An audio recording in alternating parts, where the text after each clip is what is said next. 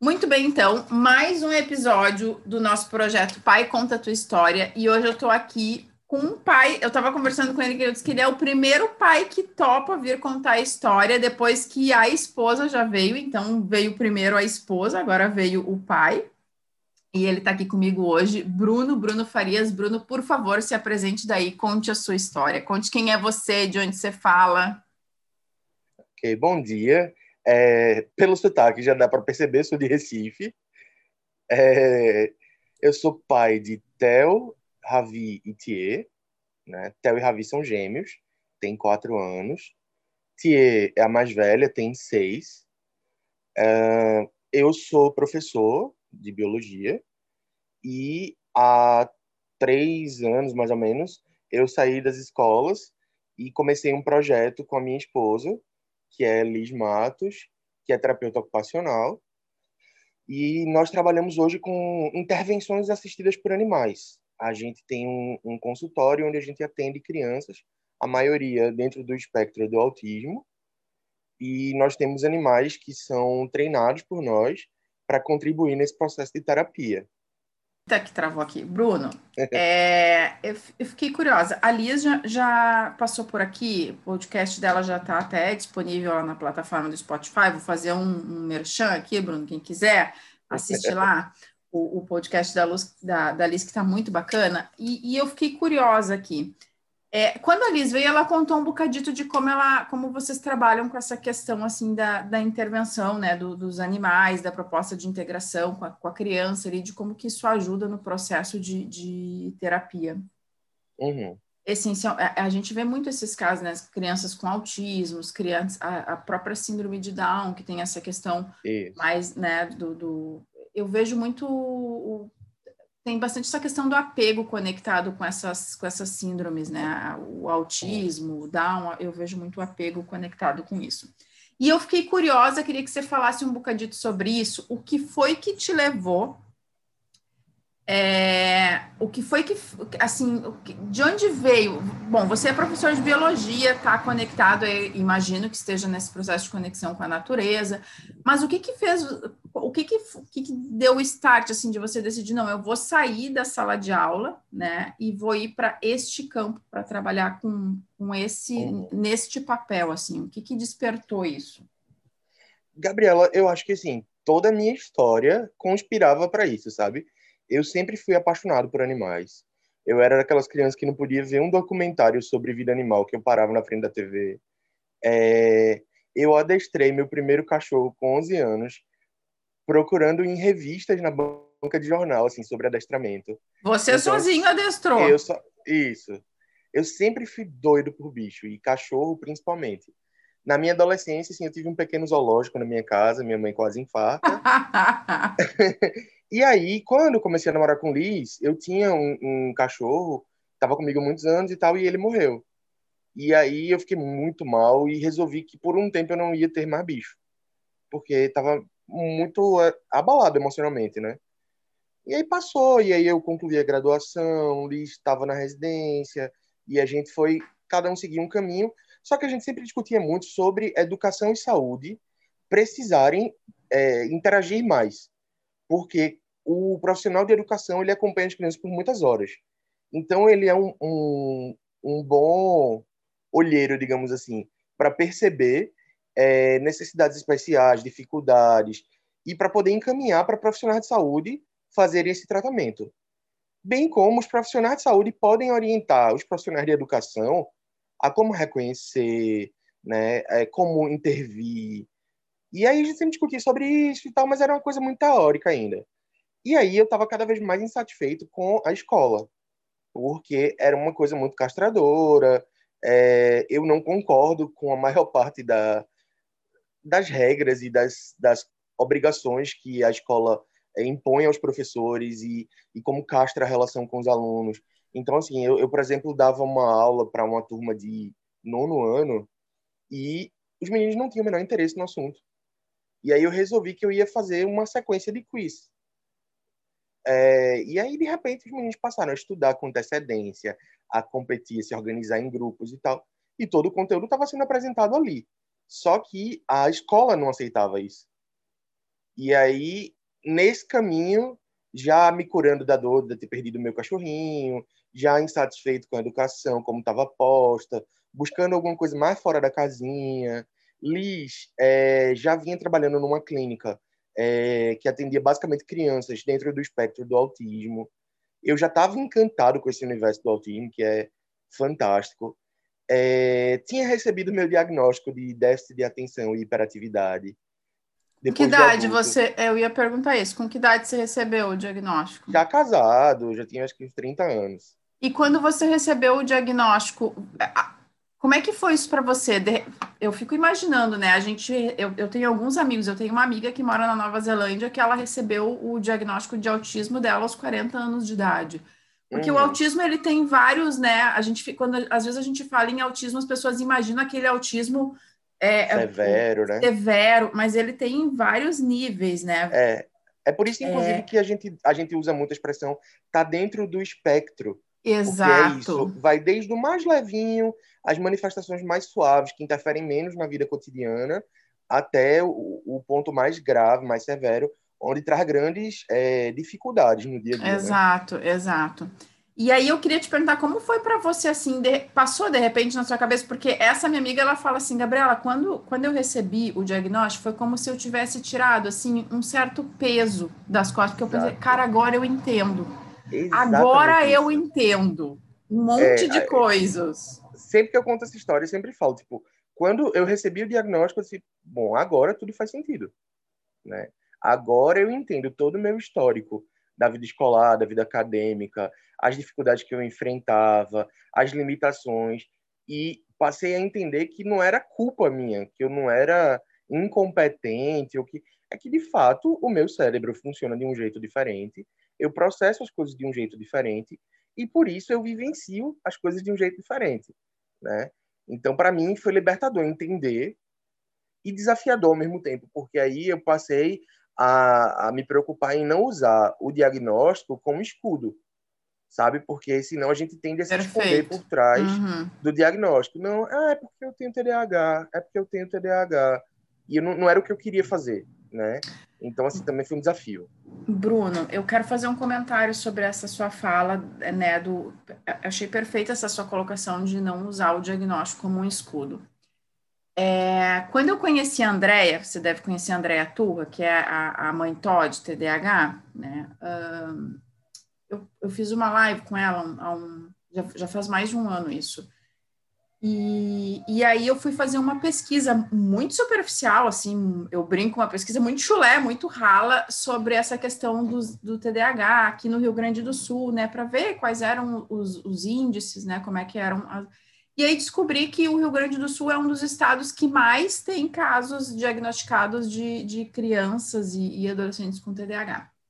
Se eu não me engano, assim, eu posso estar errada, mas se eu não me engano, na época era um percentual de 30%, que eu achei elevadíssimo. Uhum. E aí, uma vez conversando com uma, uma, uma mãe que, que o meu filho faz futebol e o filho dela fazia futebol junto, a gente sentadas ali esperando os meninos terminarem a aula, ela é psicopedagoga. E ela me disse assim que o filho dela estava tendo muitas dificuldades de adaptação em, em, na escola, né? Estava tendo essa dificuldade de adaptação. E aí ela levou, uh, ela psicopedagoga, levou ele uh, num psicólogo, o psicólogo disse, olha, tá tudo bem, a criança, né, é, faz parte do processo, ele, ele com seis anos faz parte do processo, é, é ele talvez precise um pouco mais de tempo para adaptar, cada criança tem um tempo levando essa condição. E aí ela disse assim para ele, mas será que ele não tem nenhuma síndrome, nada, um, um TDAH, alguma coisa assim que possa, né, e ele disse, é muito cedo para a gente conseguir ter essa certeza, porque geralmente é. os diagnósticos eles vêm depois que a criança já está nessa fase de, de, de, alfabetização, é aí que começa a aparecer mais fortemente o, os, os indícios. E aí ela disse assim, mas, pois é, eu fico pensando, porque ela dava muitos diagnósticos, né, de, de fazia muitos diagnósticos de TDAH para as escolas. Uhum. E ela disse assim, Pois é, mas ele está com tanta dificuldade. E aí o médico falou: Olha, se você quiser, eu posso dar um laudo de que ele tem, porque aí isso vai fazer com que a escola olhe para ele com outros olhos e trate ele de um jeito diferente. E aí ele recebeu um, um laudo de portador de TDAH e tal, e ela levou aquilo para a escola para que a escola passasse a tratar o filho de um jeito, abre e fecha aspas, diferentes, né, para ver se isso ajudaria na questão da adaptação. E eu me lembro que quando eu ouvi isso na época, eu pensei assim: caraca, quantos casos a gente não tem iguais a esse, né? Uhum. E aí que ele, acabam elevando os diagnósticos. Quantos diagnósticos abre, fecha aspas, meio tortos, né? Porque a mãe está angustiada. E a Laura Gutman, que é uma escritora argentina, uma psicanalista argentina, ela fala o seguinte: muitas vezes o diagnóstico é dado para acalmar coração de pai e mãe. Uhum. O remédio é dado para acalmar pai e mãe, não necessariamente a criança, porque a gente pode encontrar outros caminhos. E, e, e, aí, quando eu ouço você falar na questão, né, usar isso como um escudo, quando a criança já recebe esse abre e fecha aspas rótulo dos, né, do, do, do médico, do pai da escola, ela tão pequena ainda que não tem essa capacidade racional que você tem, eu não posso usar isso como um escudo, acaba uhum. virando para ela um escudo. Sim. TDAH, se a gente não tiver aluno, esse cuidado. Isso. Eu tive, inclusive, um aluno que, assim, ele justificava tudo com o TDAH. E todo mundo aceitava. Até um dia que até um dia que ele foi meu aluno, né? E aí, não, eu chamei atenção por alguma questão e tal. Não, professor, desculpa, é que eu tenho TDAH. Eu fiz, eu também tenho. E o fato de eu ter TDAH não justifica que eu desrespeite as outras pessoas, que eu não me comporte dentro do esperado, você tem uma compreensão boa e tal. E aí conversei com ele e eu percebi que devagarinho ele foi é, se desarmando dessa história do TDAH como uma proteção, sabe? E, e a gente costuma Exato. discutir muito, eu, eu e Li, sobre até onde o, os diagnósticos eles são importantes, assim. Porque, no caso, por exemplo, de um TDAH, é, o rótulo ele pode, inclusive, estigmatizar. Né? Uma criança que desde cedo é tratada como alguém que tem um transtorno, se não for feito um manejo adequado, isso pode virar um estigma. É, ou coitadinho, ou anormal, ou e aí começam a usar rótulos cada vez mais pejorativos, cada vez minam mais a autoconfiança daquela criança, né? E eu acho que o papel do professor, na verdade, os profissionais de educação e de saúde, muito Exato. mais do que usar esse rótulo, é de perceber a necessidade do indivíduo. Porque tanto faz se eu tenho diagnóstico de TDAH ou não, mas se os meus professores percebessem que eu tinha uma dispersão e tivessem usado estratégias para trazer a minha atenção, a Perfeito. coisa teria fluído de outro jeito. Né? Exato, exato. Tem a um gente. Inclu... Pode falar. Por favor, por favor, não, ah. continue. A gente, inclusive, é... depois que assim, comecei a suspeitar do, do meu TDAH, a gente começou a perceber traços muito fortes da minha família. Então, hoje eu sei que uma grande parte da minha família também tem. E que não trata, que não tem diagnóstico e tal. Alguns conseguiram buscar estratégias sozinhos e conseguiram se dar bem. Outros tiveram grandes prejuízos com isso. Então, a gente já ficou muito atento com as crianças. Porque, sabendo que tem uma carga genética forte, né, era uma grande possibilidade que pelo menos um dos nossos três tivesse.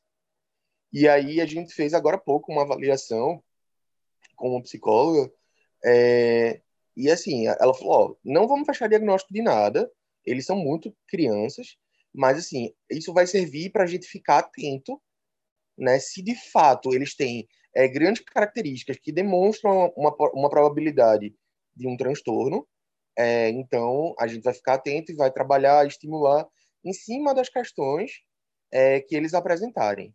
E assim, é, com relação ao TDAH, os três praticamente gabaritaram o teste é, e um deles também para Todd. Eu posso dizer que os meus três filhos têm TDAH e um deles tem Todd? Provavelmente sim, por todo o histórico e por... mas assim, que ganhos isso vai trazer para eles, sabe? Como é que isso vai interferir na vida escolar? Como é que isso vai interferir no desenvolvimento deles, assim, no reconhecimento enquanto indivíduos e tal?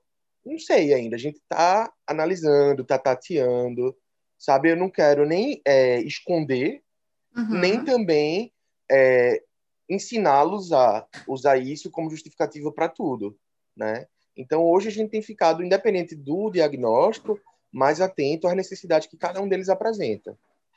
Perfeito. É, você trouxe um pouco essa abordagem da, da educação, né? E, e enfim, da, questão do TDAH, e eu fico pensando o quão distante as escolas estão de, desse, desse universo, de, de conseguir olhar para isso. E quando você apresenta um laudo de TDAH, ou mesmo TOD na escola, ou autismo, a primeira reação que eu percebo assim das escolas é pânico. Essa é a uhum. primeira, é pânico, né? E, e, e medo, assim, de, de né, é, é, é, meio que assim, ah, o aluno problema. É. Né? Tem escola que nem quer, e às vezes eu escuto os relatos da própria Andréa Turra com relação ao, ao filho dela, né, na, da escola, assim, a Andréa tem um, um, posicionamento bem forte com relação a essa questão da educação, o qual eu, eu valido muito, que é o quão despreparadas as escolas estão para atender crianças. E, e, quando eu falo em atender, Bruno, é olhando justamente para isso que você está trazendo. Não é passar a mão na cabeça Sim. e aceitar, mas é entender que aquela criança tem uma forma de enxergar o mundo diferente, não é que todas Exato. são. Mas ela tem a, a, o jeito de pensar, de, de fazer o, o, né, as cognições dela é diferente de uma criança que não tem o TDAH ou que não tem o TOD. É, e aí teve um filme que eu assisti, era isso que eu ia falar, você viu que eu vou dando volta, eu vou dando volta, mas eu, eu volto, eu sempre volto. Tem um filme que eu assisti, uh, que na, na época que eu assisti, eu me lembrei muito da Andrea, que se chama, eu acho que é o brilho das estrelas, não, não, você é uma estrela, puxa vida, eu quero me lembrar dos, dos nomes e nunca me lembro. Mas, enfim, a história é de um... É um indiano? É isso, é um menino que vai para a escola e, e o, são dois filhos, um se dá super bem e o outro menino ele não consegue, ele não consegue aprender a ler, não consegue aprender a escrever e a mãe força, força, força, força e os professores vão, né, sempre jogando ele para escanteio e até que ele uh, cai na mão de um professor de artes, um professor de artes. A história, olha, foi um dos filmes que eu, um, eu nunca esqueço. Eu estava assistindo, meu marido chegou em casa, mas eu chorava de me lavar. E ele disse o que foi que aconteceu de meu. Uma história, é lindo, filme. É linda a história, porque o menino tinha dislexia. Uhum. Essa, né, é. ele, não, ele não conseguia aprender. E aí você precisa de alguém, você só precisa de uma pessoa Isso. que olhe para você e acredite em você. Exatamente. Foi o que aquele menino precisava, uma pessoa que acreditasse nele. E a cena, quando ele vai conversar com os pais, né, quando esse professor vai até a casa dos pais para conversar, é tão bacana, porque a mãe fica apavorada. Naquele sentimento de como que eu não vi. E o pai não aceita. O pai, não, não, não, não, não, isso é preguiça, isso é relaxamento, isso é desleixo, isso não sei o que, não sei o que. E aí o professor fez algo que eu achei incrível ele não contestou, ele não saiu dizendo que não. Ele pegou um exemplo, pegou um objeto e deu para o pai. Não me lembro que, que ele, se ele pediu que lesse, se ele pediu que explicasse algo que o pai não entendia. Uhum. E o pai uhum. disse: Não, eu não sei. Ele disse: É exatamente assim que o seu filho se sente quando é, você coloca ele nessa posição. Então, descobri o nome do filme aqui. Como Estrelas na Terra. É Toda criança é especial. É esse, Como Estrelas na Terra, exatamente. E o filme, assim, eu super recomendo para quem não assistiu, ele é lindíssimo, traz uma é mensagem incrível e mostra, na minha opinião, o quanto as escolas e os professores estão despreparados para lidar com crianças que veem o mundo de um jeito diferente. Isso. Esse filme foi um dos grandes motivadores na minha, na minha graduação em biologia eu assisti na disciplina de didática. É, e assim, sabe, para ganhar mais gás, quando você acha que ah, é, é só repetição, é uma coisa sem sentido, você começa a ficar é, descrente do sistema de educação e de repente você vê brotar uma figura é, que olha para a potencialidade, que olha para as habilidades de cada um e que trabalha em cima disso. Você ganha um gás novo, assim, dá vontade de novo de ser professor, dá vontade Exatamente. de novo. Exatamente. Para mim, uma... esse filme é o equivalente de, é, é, a Pat Adams. Pat saúde. Adams, exato. E tem uma série que eu não sei se você já assistiu, que é uma série espanhola que se chama Merli, que é, que é o nome de um professor. O cara é professor de filosofia. Eu acho que são, é um, são quatro temporadas, três ou quatro temporadas. E foi outro que eu ri muito, ri muito, porque ele é um cara muito engraçado e depois chorei muito também e que, que aborda essa questão da educação. Ele é um professor, ele chega numa escola e ele a, a, forma de ensinar é completamente diferente daquele modelo tradicional que a gente né, bota todo mundo enfileirado. Ele sai pegando os alunos, levando para dar aula na cozinha da escola, depois leva para o uhum. pátio. Ele faz umas propostas diferentes. E aí mostra o quanto ele é criticado, não pelos alunos. E, e, e ele traz essa questão que você trouxe, né? Ah, ele faz um quiz, tem um quiz para ajudar os, os, alunos que estão com dificuldade em alguma coisa, então ele vai buscando coisas diferentes. Um dia ele leva para fazer um passeio no shopping para falar sobre filosofia, né? Olhando. E aí, o quanto ele é criticado pelos os professores não aceitam ele, ele o tempo todo fica enfrentando é, dificuldades dos próprios colegas de trabalho. Porque é como se a gente estivesse mexendo num vespeiro, né? Tem um, é, um, uma tá metáfora... tudo muito estabelecido né? E não querem que a gente cutuque nada, tire nada do lugar. Exato. Tem uma metáfora que eu gosto muito, que é a do balde de caranguejos. Não sei se você já ouviu falar. Os caranguejos estão tudo lá no balde, né? Esperando para ir para a panela com água fervendo. E aí, é, um caranguejo começa a escalar a parede do balde e vai conseguindo, né, chegar na borda para sair. E os caranguejos que estão embaixo, o que, que eles fazem? Começam a puxar aquele que está tentando sair para ele ficar. Porque uhum. se um sair, vai mostrar que talvez seja possível fazer sair, que os outros saiam também. Então, a tendência, Sim. quando a gente chega num espaço que já está tão consolidado, tão arraigado, um, um, modelo de ensino, quando a gente chega propondo algo diferente, a grande tendência é você enfrentar uma resistência gigantesca. As pessoas dizem, não, isso não. Né? E é do pois ser é. humano isso, é do ser humano.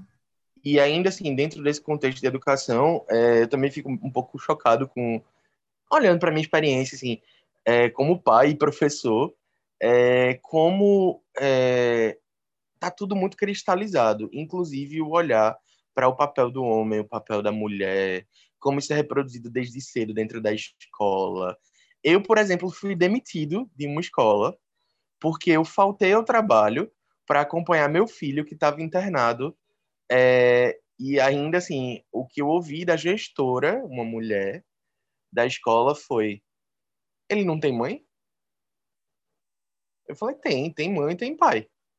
E os dois trabalham fora e os dois cuidam das crianças.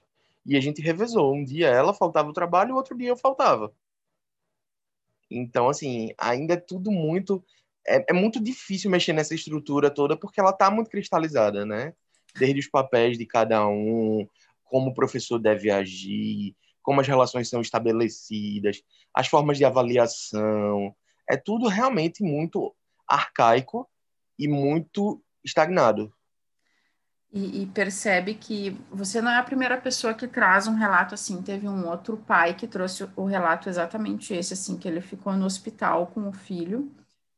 Eles fizeram esse revezamento, ele, a esposa, e aí ele precisou de um atestado para apresentar no trabalho pelos dias que ele havia faltado. E o médico, uh, ele disse: Não, eu, eu vou dar para a mãe o atestado, ele disse, não, mas eu, eu, eu preciso também. Ele disse, não, só posso dar para um. E aí a esposa disse, então dê para ele, porque no, eu, no meu trabalho eu consigo conversar com a minha chefia, ele vai precisar mais. Mas o que mais é, me assusta e me surpreende, de certa forma, Bruno, é o fato de que geralmente esse discurso ele vem do campo feminino percebe? Ele está no campo feminino. É, você, você trouxe, né? Fui demitido de uma escola, a gestora disse, mas essa criança não tem mãe. Percebe o quanto nós, mulheres, vamos enrolando a corda no nosso pescoço para nos auto-enforcar. A gente vai dando essas voltas, assim, aí depois a gente chega em casa e fala para o nosso cônjuge, o nosso parceiro, a gente diz assim, você não atua como pai, mas lá fora, quando não dentro de casa, Uhum. Eu não dou espaço para que isso aconteça. Eu, eu vou seguindo um protocolo inconscientemente. Eu acredito de verdade que isso é feito de forma inconsciente na maioria das Sim. vezes. A gente vai seguindo aquele protocolo social já estabelecido de que lugar de mulher é, muito... é cuidando dos filhos, lugar de isso. homem é provendo a renda. Tá muito arraigado muito. já isso, né? Muito, é, muito. Essa ideia. E aí termina que as mulheres reproduzem essa lógica que é machista e sem se dar conta. Eu acredito nisso também, que não se dá conta de Exato. que a cobrança que ela faz é exatamente a contrária à cobrança que ela faz ao, ao esposo quando ela chega em casa. Exato, né? exato. E o machismo ele é reproduzido não apenas pelos homens, ele é reproduzido pelas mulheres. E, e isso é, uma, é um debate que eu, que eu faço com muita intensidade, assim, se, se para para pensar, há anos são as mulheres que vêm criando, na sua grande totalidade, e educando os, os filhos, né? Uhum. É, a gente vê agora um crescente de pais se envolvendo mais no processo de educação, porque eu não estou dizendo que os pais não se envolvem, mas os pais historicamente se envolvem com a parte logística, digamos assim. Sim, mas é a parte do educar ficou muito concentrada na mão da mulher. Então, se a gente parar para pensar, se nós estamos neste papel, com esta tarefa de educar os filhos, e entendemos que o mundo é machista, que de acho que está acontecendo que se sou eu que educo meu filho homem. Eu não estou educando diferente, não, né? E, exato. E aí, quando você para para analisar o que está acontecendo, o que está acontecendo não é que eu não estou ensinando meu filho a não ser machista. Porque eu ensino. Eu, eu, aqui em casa eu ensino meu filho que ele tem que ajudar, né, fazer a parte dele nas tarefas domésticas, porque ele mora aqui uhum. também que ele precisa ouvir o que as pessoas dizem, sobretudo quando alguém diz para ele parar, ele tem que parar, que seja mulher, seja homem, a gente vai ensinando essas coisas. Só que aí olha o que acontece. Quando, na maioria dos lares, aí eu vou ensinando tudo isso, é isso que eu escuto das mães. Não, aqui em casa eu ensino ele a, a colaborar nas tarefas, porque se entende que o machismo se acaba quando a gente coloca os homens na tarefas domésticas. E tá para hum. muito além disso, tá oh. para muito além disso, né? Aí o que acontece? Quando o meu companheiro chega em casa, eu penso assim: ah, vamos aqui fazer uma divisão das, das, tarefas, né? Eu faço toda a elaboração de como vai ser feita a divisão das tarefas e passo para ele. Esse processo de gestão ainda está na mão da mulher. Uhum. A tarefa em si pode ser realizada pelo homem, mas a gestão de quem vai fazer, como vai fazer, quando vai ser feito, está na mão da mulher. E a criança observa isso. A criança Sim. observa exatamente isso. Então, não é aquilo que eu ensino para a criança, é aquilo que a criança está vendo no meio dela. Exato. E é por isso que as crianças seguem crescendo machistas, porque elas estão num universo Sim. machista que a gente não consegue e é um grande... dentro da nossa casa. É verdade. E, e assim, como homem que tenta desconstruir é, essa lógica machista que é tão que é construída desde que a gente nasce, né? É, é muito desafiador para a gente também perceber essas nuances. Assim, minha esposa falava muito sobre sobrecarga mental. E eu não conseguia entender por que assim, eu não vivenciei sobrecarga mental. Né? Cognitivamente eu sou capaz de entender o conceito. Mas eu nunca experienciei isso. É, de fato, a minha vida inteira, ou alguém fez por mim, ou depois que eu me tornei responsável por mim mesmo, é, eu delegava, né? Quando eu me casei, Liz tomou conta dessa questão da gestão, do planejamento, e a execução de fato é dividida, mas a execução. Então, assim, para a gente também quebrar isso, acho que os homens precisam estar muito atentos a isso e Exato. se proporem a, a, a, mudar. E é um desafio, porque a gente não é treinado para isso. Exato. Sabe? É, eu cresci numa casa cercado por mulheres. Minha mãe, minha avó, minha tia era também muito presente cresci com primas e irmãs, e, e assim, sempre o, o papel do, do aventureiro, do explorador, do, é do homem, né? E, e, de quem cuida, de quem gerencia, desde a brincadeira até a vida real, mesmo vendo a minha mãe, a minha avó, né? Elas, meu avô trabalhava como comerciante, era o provedor da casa e tal, mas a minha avó é que gerenciava tudo, a parte de finança, a parte de cuidado com as crianças, a parte então é uma coisa que é muito forte e que requer realmente um tempo ainda aí de esforço exato, e de discussão, inclusive entre os homens, porque pouco se discute sobre isso. Sim. Hoje eu tenho sorte de ter alguns amigos próximos com quem a gente troca ideia e tal, mas ainda é uma bolha, sabe? Falar uhum. para dentro da bolha é muito tranquilo. Eu falo, você concorda, você fala, exato, eu concordo. Exato, exato. É, é perfeito, é isso, assim. Eu estava ouvindo a Carolina Nalon, que trabalha com comunicação não violenta, falar sobre empatia, e ela dizia o seguinte: é muito fácil a gente ter empatia com quem a gente gosta. Difícil Sim. mesmo é você ter empatia com aquele cara, com aquela pessoa que você não simpatiza. Aquela pessoa que vai contra todos os seus valores. É com uhum. essas pessoas que a gente tem que treinar empatia. Porque ela fala muito isso, né? ter, ter, empatia com, com quem se gosta chega a ser suave, né? Às vezes a gente, uhum. não, é verdade, a pessoa tá ali, ninguém quer ver um filho sofrer, você é, é, é natural você sentir aquela dor da criança, geralmente, né? Mas enfim, Bruno, a gente está se encaminhando para o fim. Eu queria te fazer uma pergunta, porque a gente foi indo, foi indo daqui, foi indo para lá. Eu queria te perguntar, assim, qual foi o, assim, considerando esse seu papel de pai na família, né? Uh, você é pai de três, a tia tem seis anos, é a mais velha, e depois tem os gêmeos. Qual foi o momento que você viveu da sua paternidade que você se sentiu assim mais desafiado, que você pensou, caraca, eu nunca imaginei que sendo pai precisava passar por isso. Teve algum momento assim ou não? Não teve, Gabriela. Tá suave, foi tudo leve. Não, nada foi leve, na verdade. É, se tem um processo que não é leve, é o processo de paternidade. né? O desafio começa quando você descobre que vai ser pai e que ainda pra gente é aquela coisa meio irreal, meio etérea e tal. Mas assim, no primeiro dia, quando Tia nasceu, que eu vi que Liz não ia conseguir dar banho nela e que eu ia ter que fazer aquilo, e eu morria de medo de segurar um bebê no colo, e fui eu que dei o primeiro banho da minha filha, já foi um grande desafio. E de lá para cá os desafios aumentam assim todo dia, com ela, com eles, aí com relação às questões é, do desenvolvimento mesmo e também é, sobre as observações do mundo e as perguntas que são cada vez mais é, as perguntas, é, as perguntas. pois é. Eu fiquei sem saber o que responder, por exemplo, quando o Tia me fala, é, a gente estava assistindo é, uns vídeos no YouTube, na sala, e aí é, aparece Lineker, aquela cantora, que é uma mulher trans, uhum. que na uhum. época nem se definia como mulher trans, né? É, era um... Ela se definia como não binário, e aí Tia olha para aquela figura de barba, de saia longa, cantando com a voz aguda, linda e tal. E olha para mim e faz: Papai, é um homem ou uma mulher? E aí o que é que eu respondo?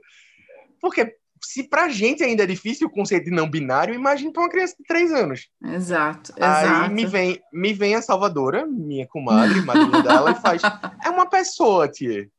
E ela ficou super feliz com a resposta. É uma pessoa respondeu. Né? Exato. Mas, assim, eu... Mas olha, é doido isso, porque a gente às vezes, a gente às vezes tem essa capacidade de tornar complexo algo que às vezes é mais, é mais simples, né? Eu tenho uma amiga que ela, ela, a filha dela chegou, a, a filha chegou e perguntou para ela, mamãe, o que, que é sexo? Só de ouvir a palavra já se tremeu, uhum. já começou a gaguejar. E aí ela, ela, ela contando, você se mija de rir. Ela disse, não, já começou a passar um universo na minha cabeça. Como é que eu vou explicar e tal? Aí ela, do nada, ela olhou para a filha e disse assim: Por que, que você está me perguntando isso? E a menina disse: É porque na escola vem um questionário para a gente responder, e aí perguntava sexo, e tinha F e M, e eu não sei o que é sexo. E ela, graças a Deus. Por dessa vez eu escapei, né? Mas é, essa, pronto, eu diria que um dos grandes desafios é a adequação da, da informação que você vai dar para a criança é, para o nível de compreensão que ela tem daquilo. Eu vou contar uma coisa aqui que minha mãe, quando eu vi esse podcast, ela vai morrer, porque ela não sabe.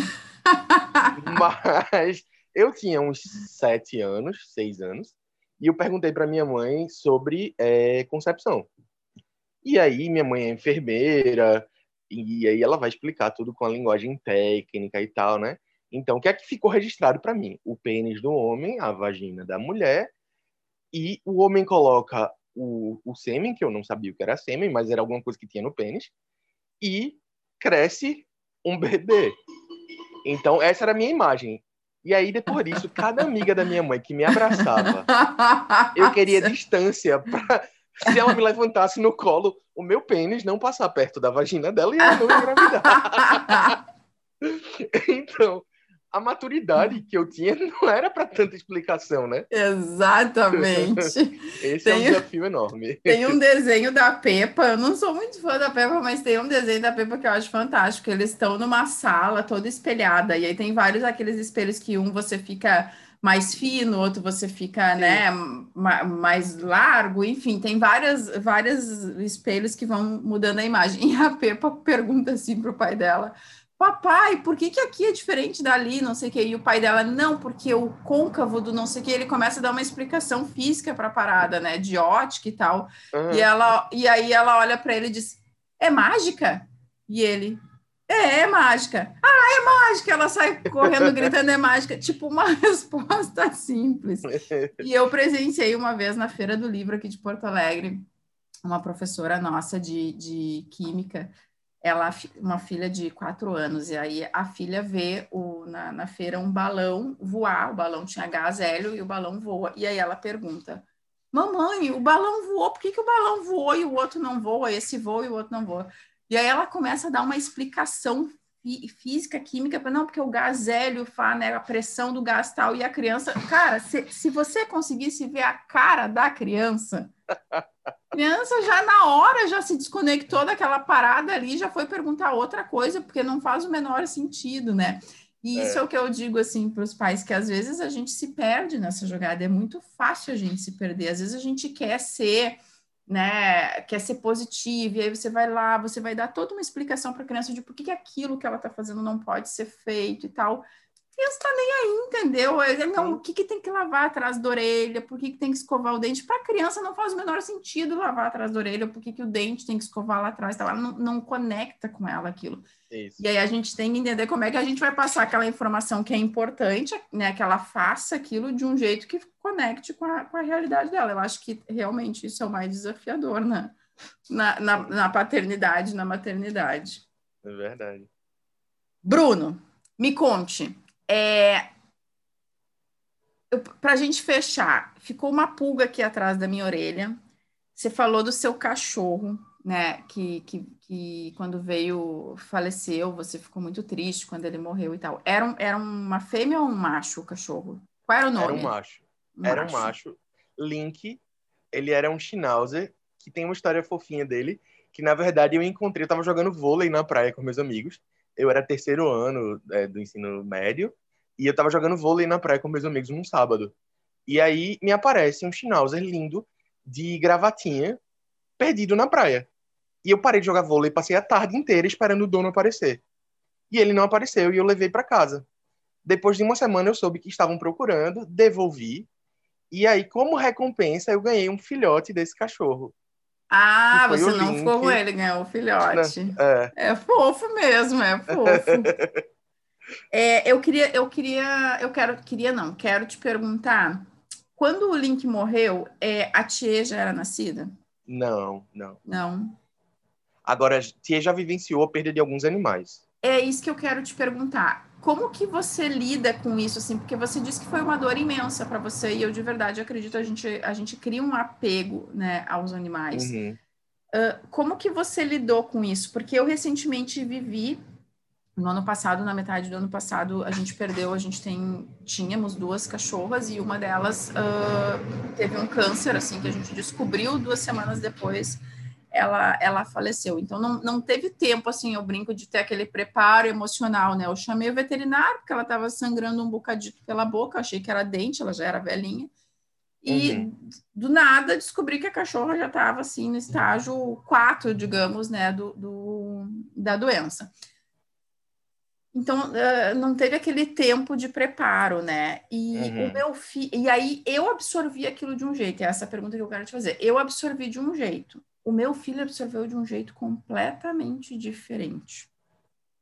Como que foi para você vivenciar essa experiência? E como que você percebe isso uh, nos seus filhos, no Tchê, não sei se o Ravi e o Theo já passaram por isso, assim, como que você trabalha isso com eles? Uhum. Bom, é, o luto é uma experiência que os meninos, assim, Tia um pouco mais, porque ela é mais velha, mas os três já passaram algumas vezes. Para começar, pouco depois do nascimento de Thier, minha avó, que era uma grande referência para mim, morreu. E aí eu fiquei muito mal e tal, mas assim, eu sempre quis manter essa imagem. Então Thier sempre ouviu falar da Bisa, ela via fotos e ela me perguntava sobre ela, né? Cadê? E onde, onde é que ela tá? Então, assim, como eu não sei realmente se há a melhor explicação, mas tem a ver com o que eu acredito também. Falei para ela, ó, vovó tá no céu, né? Ela tá bem, só que ela não tá mais aqui com a gente, mas ela ainda continua olhando e tal. Então, uma explicação assim leve sobre o que é a morte, né? Sobre a ausência do corpo físico, mas a existência de um outro espaço onde essa pessoa que a gente ama tá. E aí, depois disso, a gente perdeu um coelhinho E foi a mesma história. Eu falei, filha, você lembra que o papai falou sobre onde vovó Angela tava e tal? O coelhinho também tá no céu, ele tava muito dodó e tal. Aí ela, tá, ok. Então, assim, a gente nunca escondeu, né? Nem, nem repôs, porque tem, tem gente que tem umas viagens de colocar outro bicho igual e tal. Não, a gente sempre falou a verdade.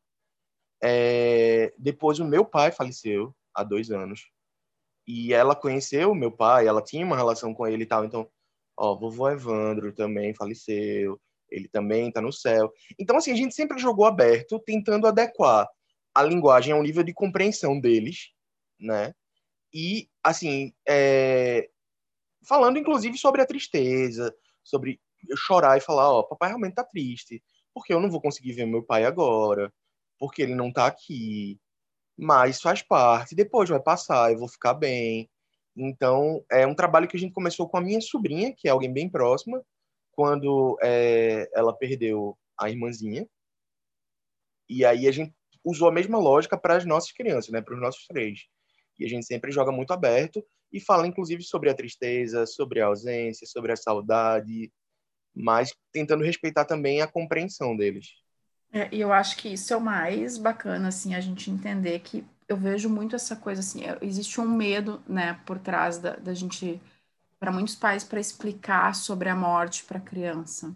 Uhum. E, e às vezes a gente acha que não explicar ou não contar ou esconder a gente está protegendo. E, em verdade, existem milhares de relatos de pessoas que desapareceram da vida daquelas crianças sem uma explicação lógica para aquilo, né? E a criança Imagina a começa de abandono. E a criança começa a criar na cabeça dela. Eu tenho, eu, eu, li um relato de uma de uma mulher que ela conta com 40 anos de idade, ela disse: "Aos 30 anos de idade eu fui entender o que tinha acontecido com a minha avó. E quando ela tinha quatro anos, ela estava na casa da avó, ela ia muito para a casa da avó. E aí, aos quatro anos, um belo dia, lá na casa da avó, trancaram ela na cozinha e ela ficou um tempo trancada na cozinha, até que quando ela saiu, a avó não estava mais, a avó tinha desaparecido, ela percebeu que o pai e a mãe dela estavam choravam muito, mas ela não sabia o que tinha acontecido com a avó. E nunca mais ela foi para casa da avó. E nunca mais ela viu a avó. Então, assim, o, o, a criança vai construir uma história na cabeça dela. Sim. A, algo ela vai botar ali. Se a gente não ajudar ela a elaborar aquilo, ela vai, ela por conta própria, e aí a gente tem que ter consciência que ela não está pronta para elaborar algo que talvez uh, seja faça sentido para ela, né? Mas algo uhum. ela vai colocar. Mas o que eu queria te contar é que me chama a atenção a forma como a gente está, essencialmente com os animais, como a gente foi treinado para lidar com a morte, né? Pelo menos essa é uma referência que eu tenho. Não quero generalizar, mas essa é a minha referência. Eu tive muitos bichos na, na minha infância, esse, cachorros, né? Muitos cachorros, assim. E aí o que acontecia é que teve uma época que a vacina era algo assim do, dos animais que era, era, né, era, era pouco caso, dava quem queria, era meio raro. Então, uhum. muitos morriam mesmo, assim, a gente pegava os filhotinhos e eles morriam. Perdoa. E aí, o que era muito tradicional era assim, morreu, eu ficava muito triste, ah, não fica triste, eu vou te dar outro. Vinha outro. Então, a gente colocava outro no lugar. E aí, percebe, eu cresci com isso, né? morreu, tá? E aí você ficava triste, mas já vinha outro para ocupar aquele espaço. Quando, a, quando meu filho nasceu, eu já tinha as nossas duas cachorras, elas já existiam. E aí ele cresceu com elas. Existem diferenças entre as duas, isso é muito legal da gente perceber, porque os animais também têm personalidade e Sim. são muito diferentes. Então a maior era a que mais interagia com ele. Quando o Rafael começou a caminhar, que ele caía e às vezes chorava, chorava, ela entrava em desespero. E se ela estava solta pela casa, ela vinha com o focinho e ia empurrando ele assim para ajudar, como se estivesse tentando ajudar ele a levantar. Era uma cena muito legal de ver. Então, o Rafael tinha mais intimidade com ela, com a Laika. Quando a Laika morreu no ano passado, ele viu ela, o veterinário vindo aqui em casa, tratando e levando ela num saco plástico preto desses de lixo, porque ela ia ser cremada, levando a cachorra assim. Para mim, aquela cena foi bizonha e eu fico imaginando como que foi para ele, né? E eu tentei uhum. construir uhum. com ele, explicar para ele da melhor forma possível. Passou um tempo, o que, que foi que eu fiz? E ali me deu um estalo, Bruno. Passou umas duas semanas, eu e meu marido conversando, meu marido disse assim, ah, vamos pegar um outro filhotinho. A gente ainda tem uma cachorra, que é velhinha também, ela tá aqui. Vamos pegar um outro filhotinho que tal. Eu digo, ah, vou conversar com o Rafa. E aí fui conversar com o Rafael. Digo, filho, você quer pegar um outro cachorro? E ele, não assim, na lata? Não. Eu digo, por quê, filho? Ele disse, porque eu não gosto de cachorro, eu gostava da Laika. Percebe o que, que ele está querendo me dizer? Não é que ele não gosta de cachorro. Ele está me dizendo, Sim. olha, eu gostava dela. Não tem outro animal não, que vá substituir repor, né? ela. Né? Exato. Então, é a gente a mensagem que vem, né? E a criança tem muita pureza em transmitir isso, assim. É. Qualquer ser vivo, seja uma tartaruga, uma formiga minúscula, se você criar laços de conexão com aquele ser vivo, ele é insubstituível. Exatamente. Insubstituível. Quando, é, a Luísa, minha sobrinha que eu falei agora, é, nós demos de presente a ela um coelho no Dia das Crianças.